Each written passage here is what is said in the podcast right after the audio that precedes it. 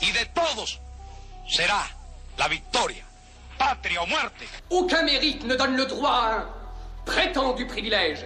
C'est sûr, pour nous, les privilégiés n'existent pas. ¿Quién tiene que pedir perdón y quién puede otorgarlo? Los que durante años y años se sentaron ante una mesa llena y se saciaron, mientras con nosotros se sentaba la muerte, tan cotidiana, tan nuestra, que acabamos por dejar de tenerle miedo. En esta nueva temporada de podcast viajaremos por diferentes experiencias revolucionarias que se fueron sucediendo a lo largo de nuestra era. Te esperamos capítulo a capítulo para escucharnos y escucharte. Bienvenidos a Huellas de la Historia Revolución, recuperando la voz de los olvidados.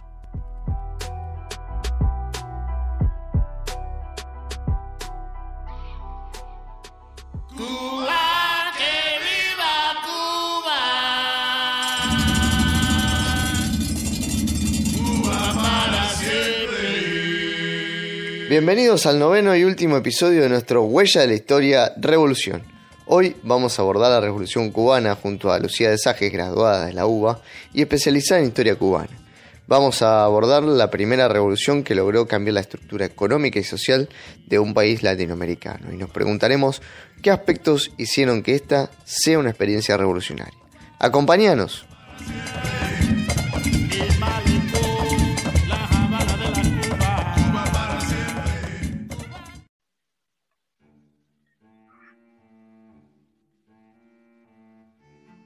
Bueno, ya estamos conectados con Lucía de Sarges. Como decíamos, ella es eh, egresada, graduada de, la Universidad de Buenos Aires, especialista en Cuba, historia cubana, y por lo tanto vamos a estar eh, desarrollando lo que fue esta revolución, pensando si fue una, revolución efectivamente en, en, la profundidad de los cambios sociales que efectuaron, cómo fue madurando y evolucionando el proceso y qué, ha quedado de esa Cuba revolucionaria después de la eh, caída de la Unión Soviética. Lucía, te saludo. Buenas, ¿cómo estás? Todo bien, todo bien, por suerte. Bueno, Lucía, la idea de, este podcast, de esta charla que vamos a tener es para, el cierre también de esta temporada 2 del podcast, de la serie de revoluciones es justamente sobre Cuba, que mejor con vos que, lo trabajaste tanto. Eh, y como una primera línea para empezar a, charlar y a debatir sobre el tema es, eh, sí, la revolución cubana, así como, como lanzando una hipótesis, fue efectivamente una revolución. Exactamente, quizás la revolución cubana eh, en América Latina sea eh, la gran revolución del siglo XX en, muchos sentidos, ¿no? Porque tuvo alcances profundos desde lo social, desde lo económico, lo político y en todos los ámbitos de, la vida en Cuba. Sabemos también los alcances que tuvo en materia de educación, de salud, eh, que han sido muy importantes y que llevan a que Cuba aún hoy, después de muchos periodos de crisis propios de Cuba y de internacionales también, sigan manteniendo índices elevadísimos eh, en ese sentido, ¿no?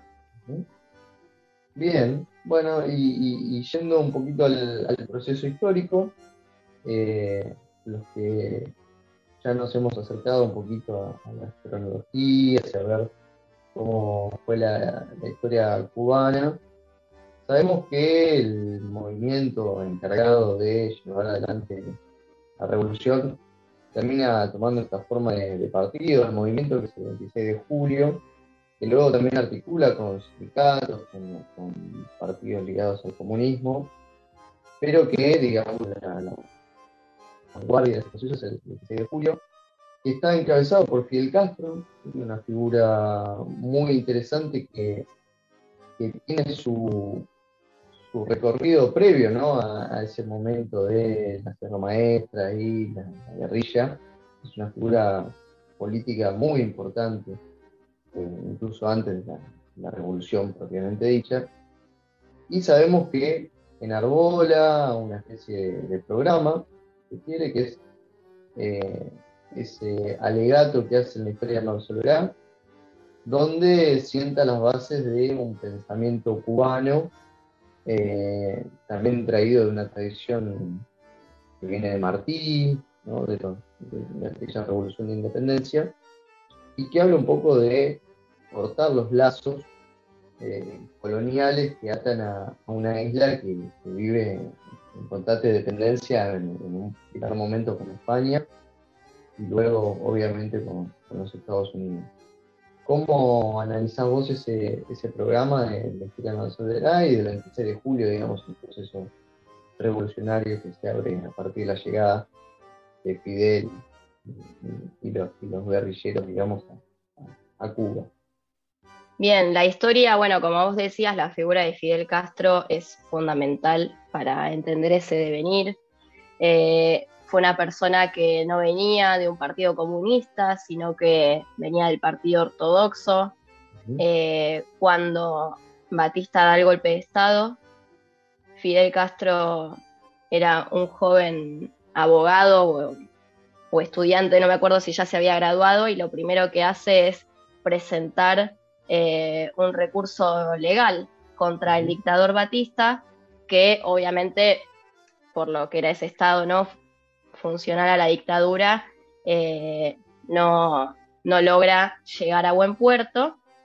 Eh, y es ahí que se empieza a planificar lo que es el asalto al cuartel de Moncada, que es derrotado y en el que lo llevan a Fidel Castro detenido y él da un, un discurso eh, que es, yo digo discurso en realidad, eh, no es una instancia legal, pero es casi un discurso porque él en lugar de hacer una defensa judicial de sí mismo, da todo lo que es el, el programa que, que ellos tenían y que es esencialmente antiimperialista, que es nacionalista, que reivindica a Martí, que se reconoce a sí mismo como continuador de una lucha que inició con la primera revolución de independencia eh, cubana contra el imperialismo español.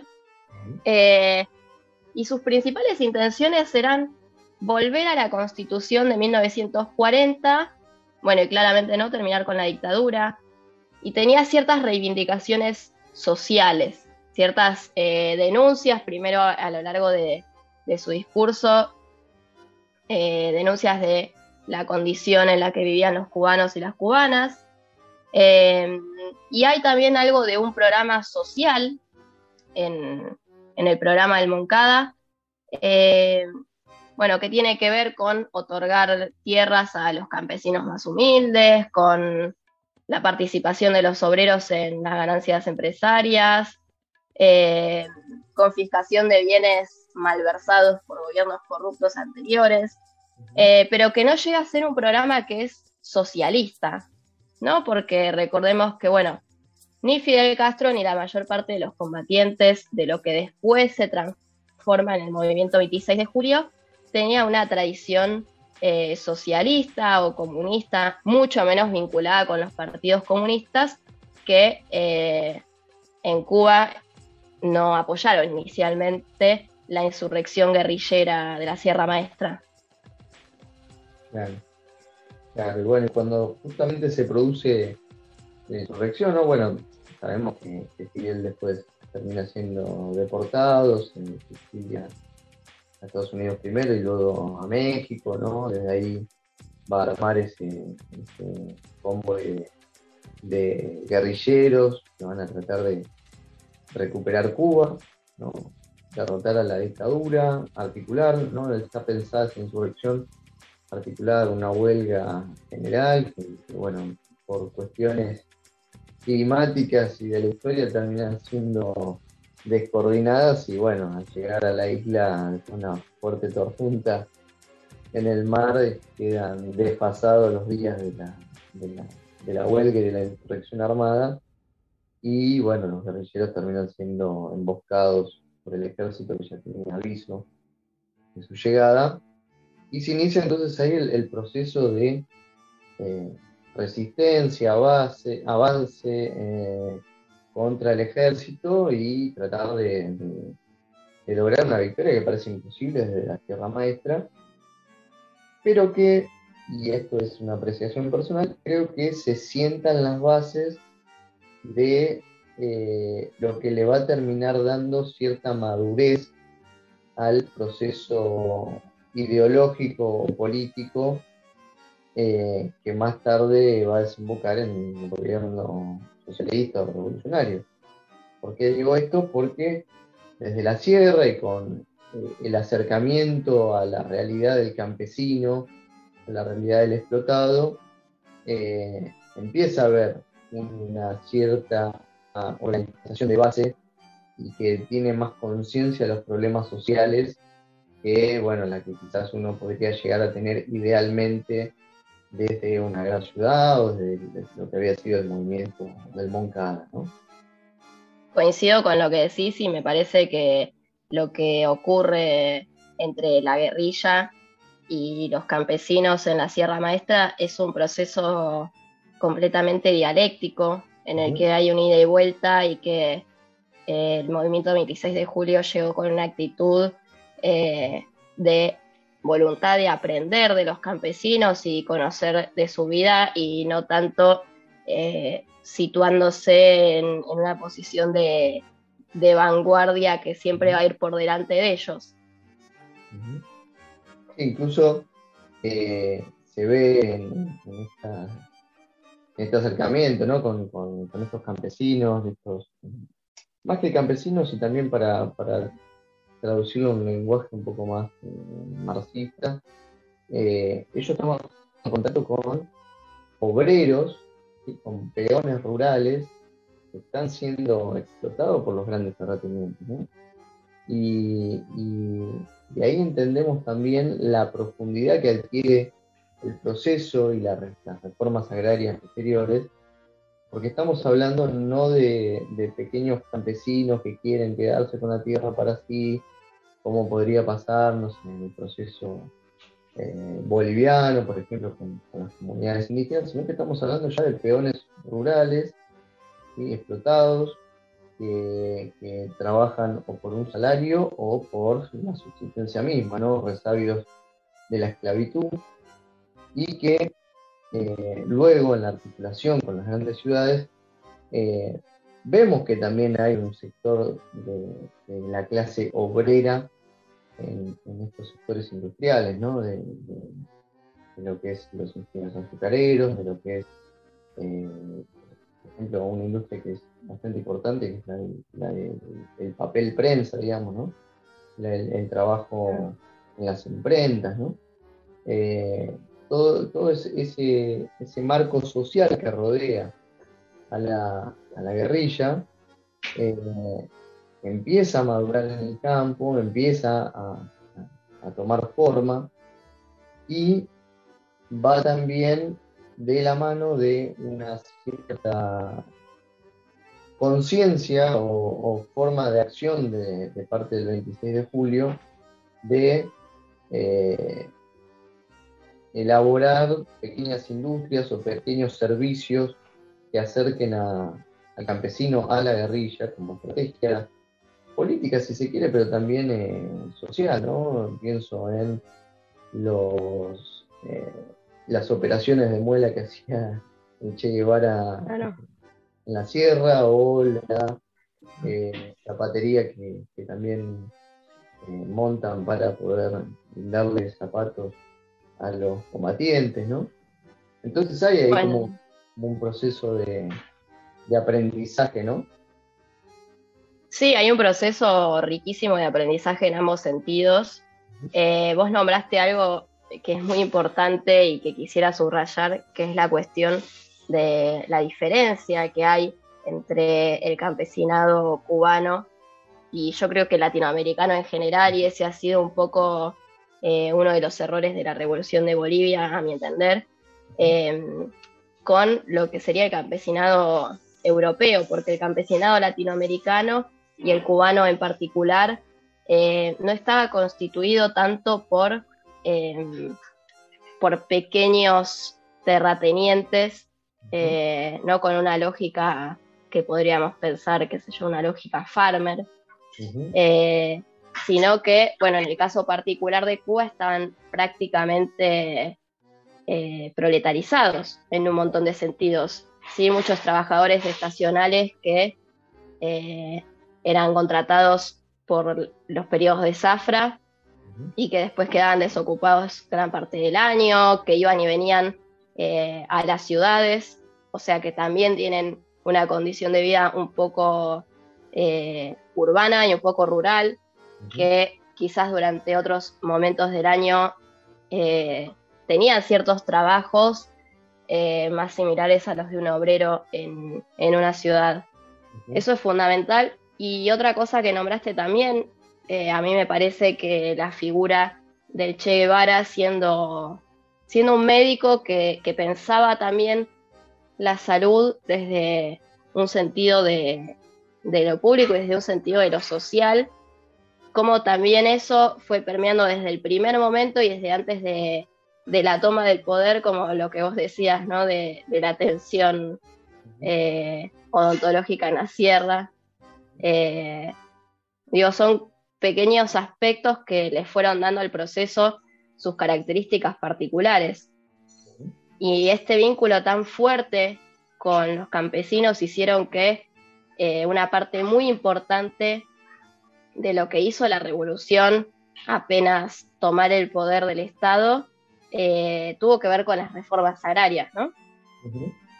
Bien, podríamos pasar entonces a, ese punto, sobre todo la, reforma agraria, una de las más importantes de América Latina, ¿no? Y, también el, el, tema de las estatizaciones a las empresas eh, en esos primeros años de gobierno después de la de, lograr ¿no? la victoria final, la, la expulsión de Batista, la caída de esa dictadura, ¿no? Y la, instauración, digamos, de un gobierno eh, propiciado, digamos, por el 26 de julio, eh, que en primera instancia no se revela como un gobierno socialista, ¿no? O sea, sigue o intenta seguir lo más posible los ideales de, de, aquella, aquella, proclama que había sido la historia de Soberano y, y, ah. y, vemos cómo el proceso va derivando, ¿no? En, en darle la forma socialista a la revolución.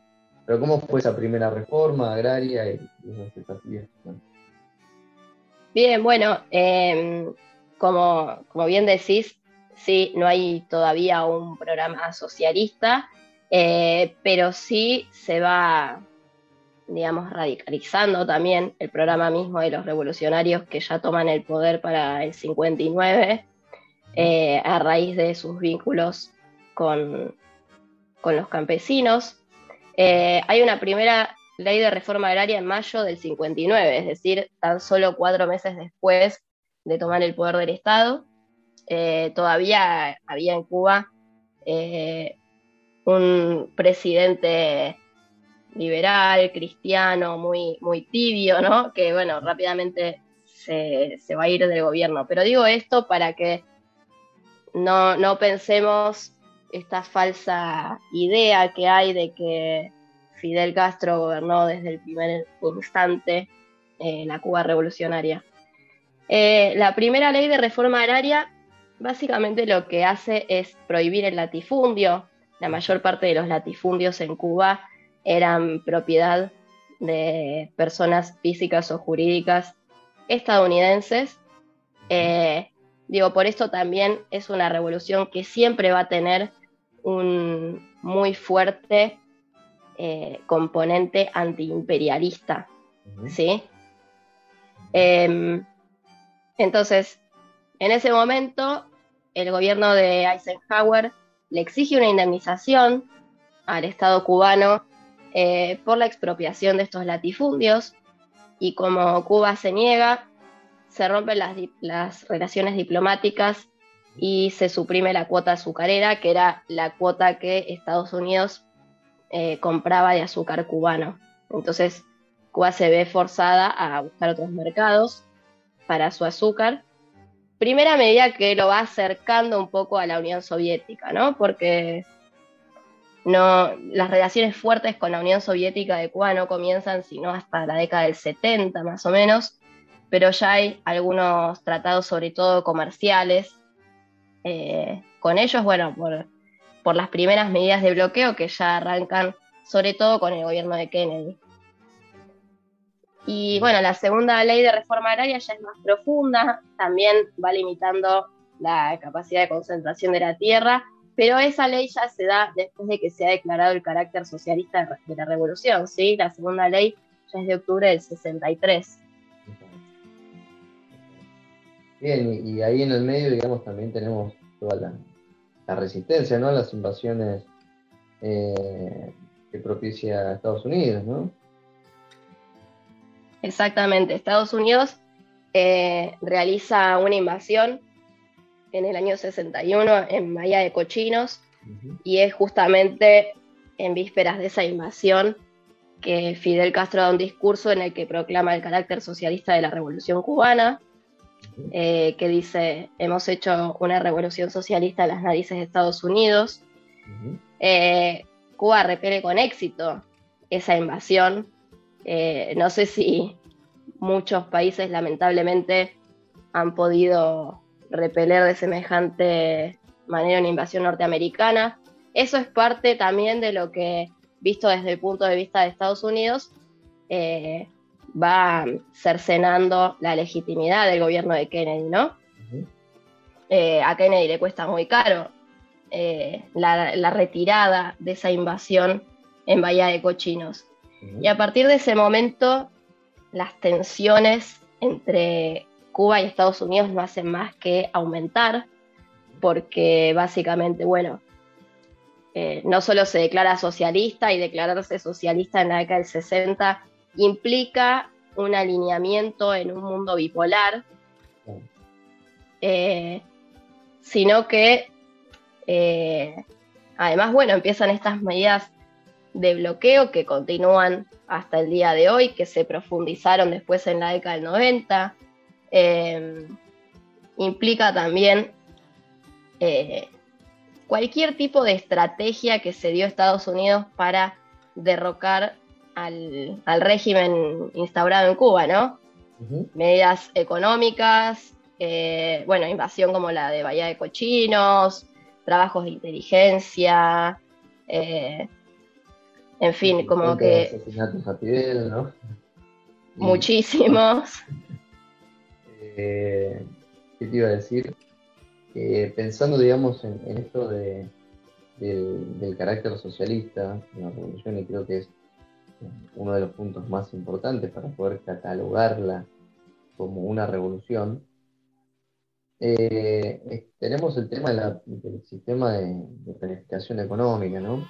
De planificación centralizada, porque eh, en América Latina, ¿no? y bueno, en el mundo también, pero pensando en esta región, muchos gobiernos, eh, muchas revoluciones se han autoproclamado socialistas sin tocar la, estructura de propiedad y la estructura de clase. ¿no? Sin embargo, la revolución cubana eh, hunde sus raíces en, esta, en esta relación social que es el capital y eh, modifica el sistema de propiedad y por ende también el sistema de eh, producción, el modo de producción y avanza hacia un sistema de planificación económica centralizada. Exactamente, y aparte lo hace de manera muy rápida, ¿no? Porque no es que tuvieron que pasar 20 años, sino que esto ocurre, yo creo que en los primeros cinco años de la revolución ya se dan pasos decididos en ese sentido. ¿Cómo funcionaba ese sistema,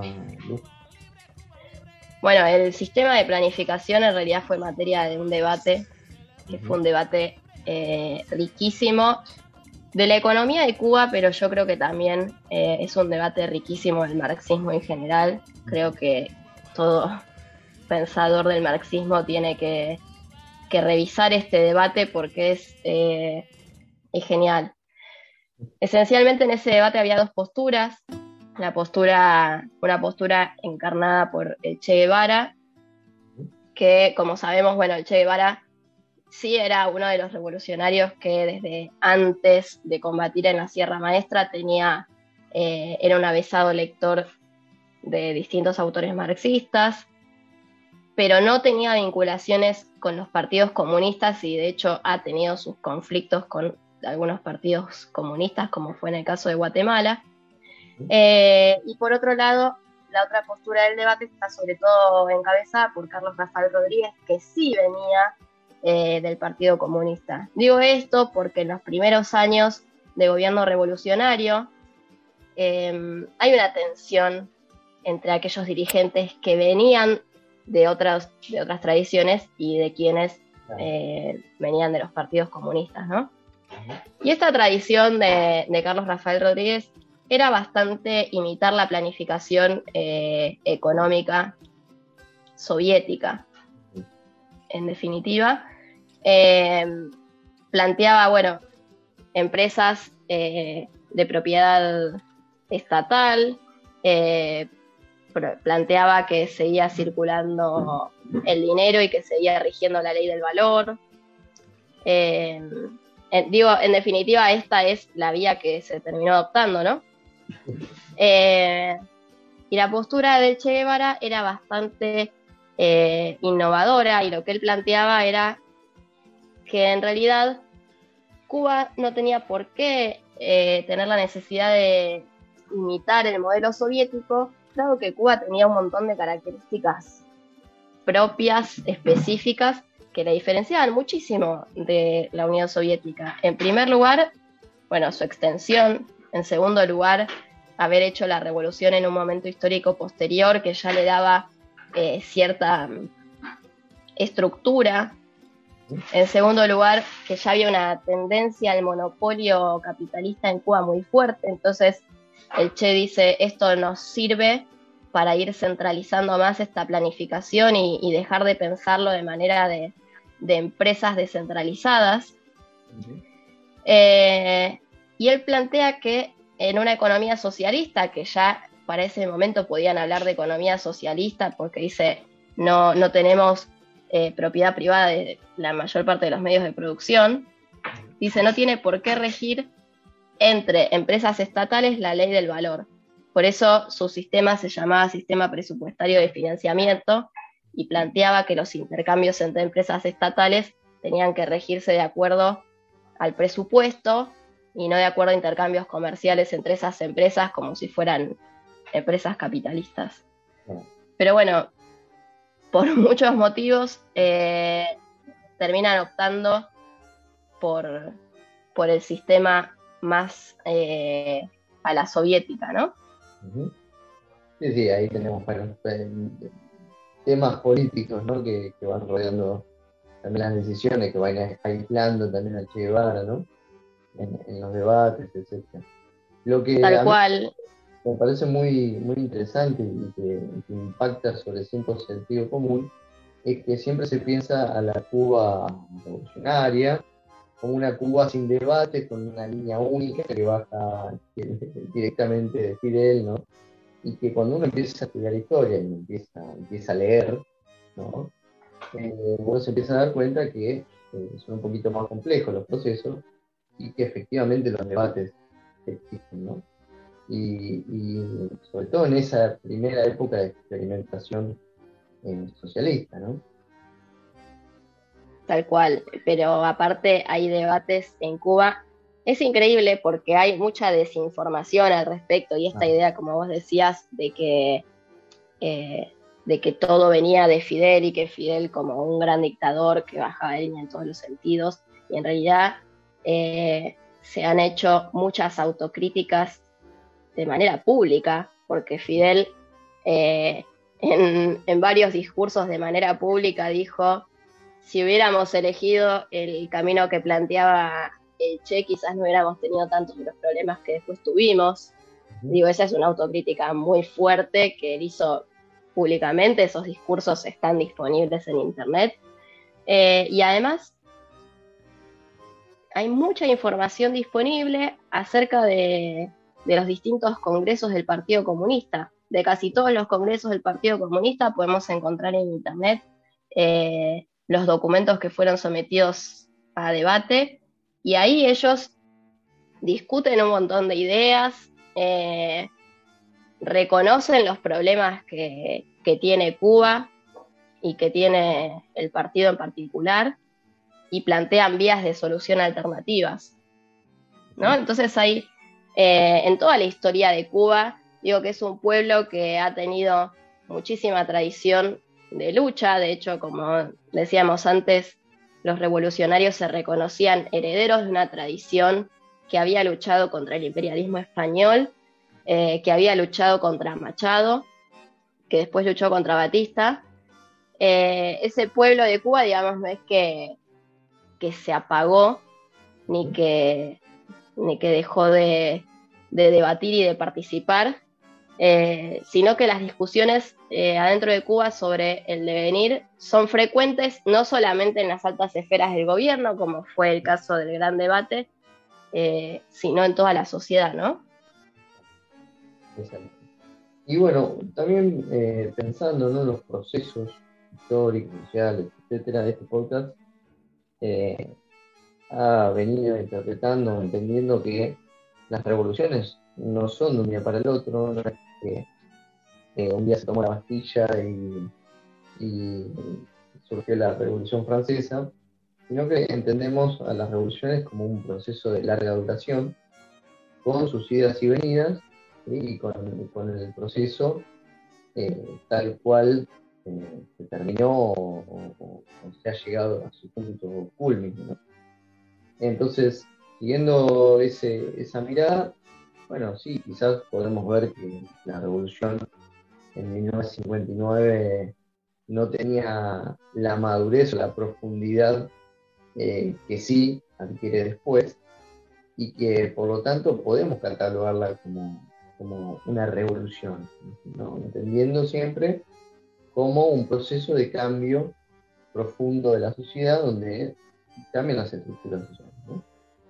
Eh, sin embargo, digamos, en la década de los 90, una vez caída la Unión Soviética y todo lo que eso significaba para Cuba, vemos también un proceso de, de reflujo en eso, en la profundidad de esos cambios, ¿no? ¿Cómo analizamos los 90 y, la situación, digamos, actual de Cuba, ¿no? Trayéndolo, trayendo la historia para, el presente. Bien, a partir de, sobre todo el 91, con la caída de la Unión Soviética, que para ese momento ya era el principal socio, comercial de Cuba, eh, Cuba entra en una crisis gravísima eh, y ellos se dan a, llevan adelante la medida de periodo especial en tiempos de paz. O sea, era como básicamente una economía de guerra, solo que sin una guerra eh, militar. Y digo militar porque es un momento en que Estados Unidos profundiza el bloqueo con las leyes Torricelli y Helms-Barton, la ley Torricelli del 92 y la otra del 96.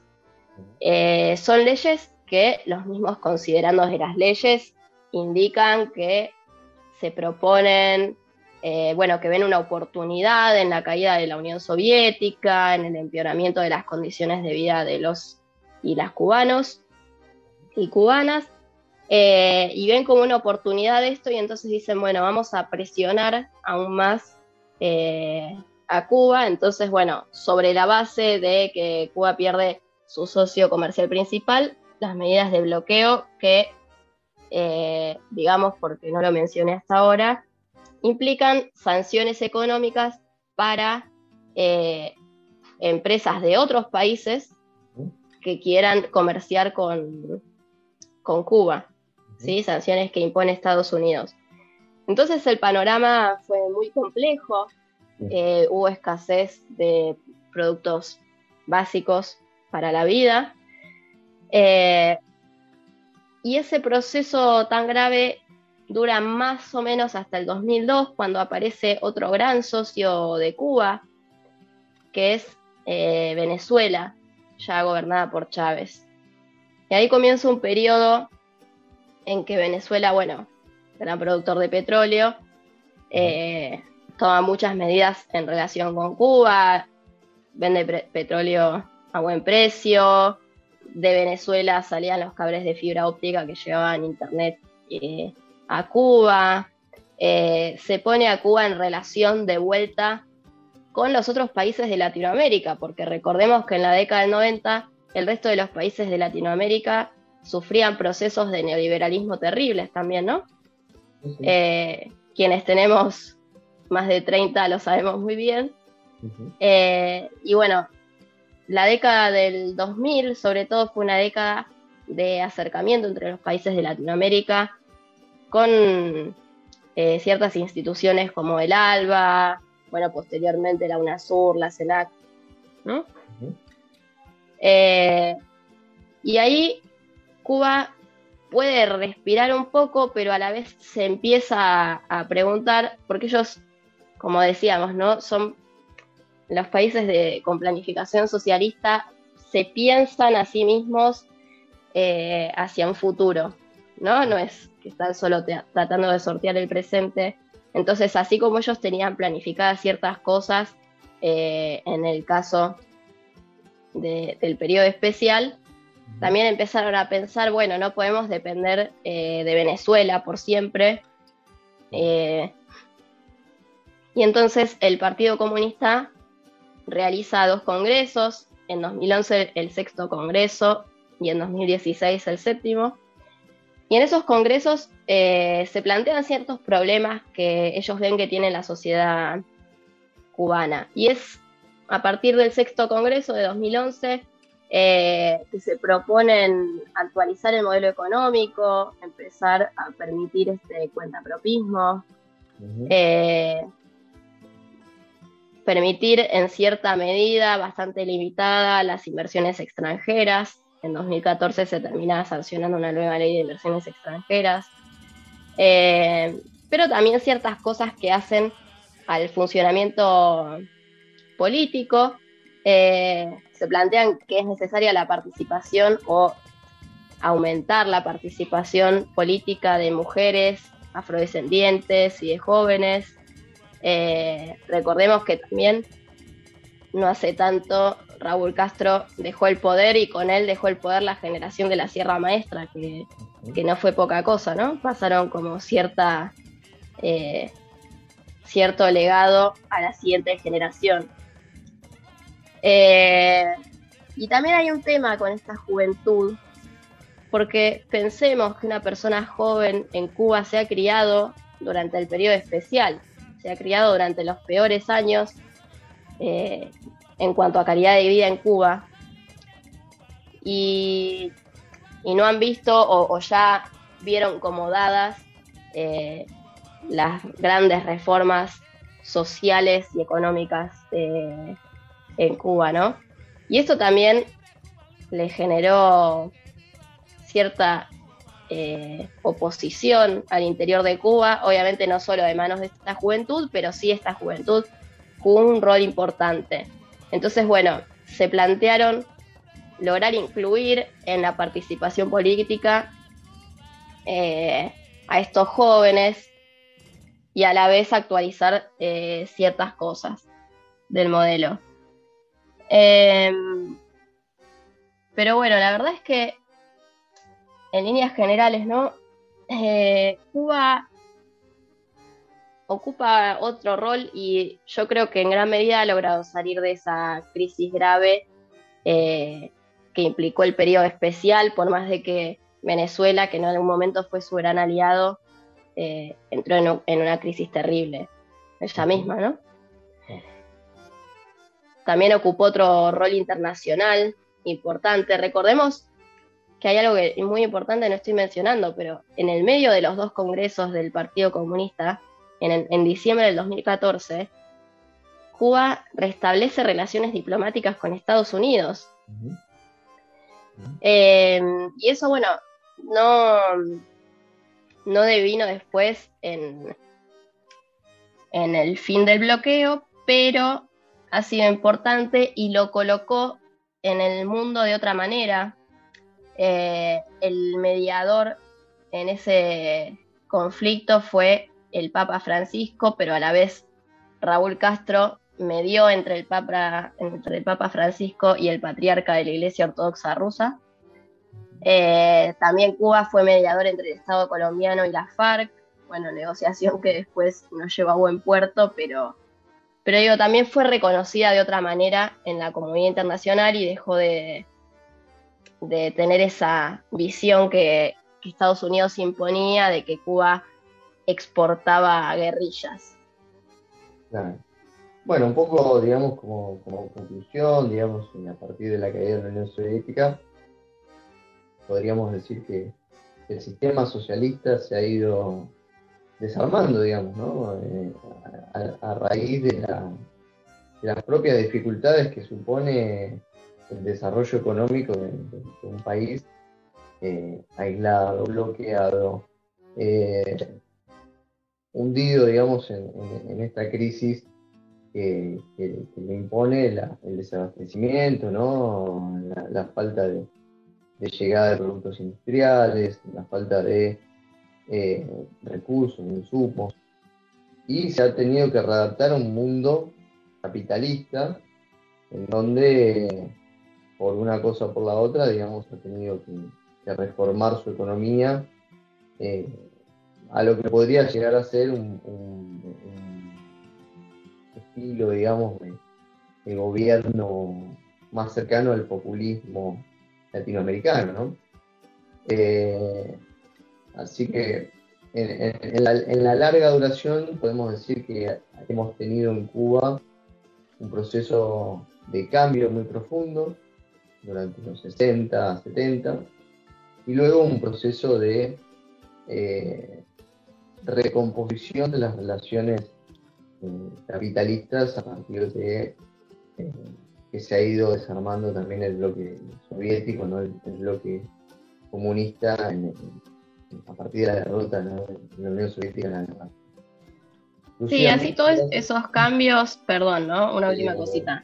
Esos eh, cambios que vos decís hacia el capitalismo comienzan sobre todo a partir de la década del 2000 con esta eh, con esto de permitir, o del 2010 en realidad, con esto de permitir un poco el cuentapropismo pero así todo en la constitución que reformaron en 2019 eh, prevé la existencia de una propiedad privada de medios de producción, pero esa propiedad privada no puede darse en eh, ramas fundamentales de la economía, ¿no? sino que se le otorga un papel complementario y entonces en gran parte, eh, gran parte de los medios de producción siguen estando en manos del Estado.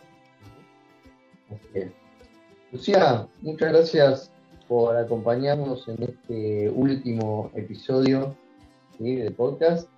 Eh, queríamos cerrar a lo grande ¿no? con tu participación, así que muchas gracias por estar y, y también a todos los que nos han acompañado. Muchas gracias a vos y a todos los que nos escuchan. Hasta aquí llega nuestra temporada número 2 del podcast Huella la Historia Revolución. Queremos agradecerles por acompañarnos en cada capítulo y los invitamos a enterarse de más iniciativas en nuestras redes sociales, tanto en Instagram como en Facebook. Hasta pronto.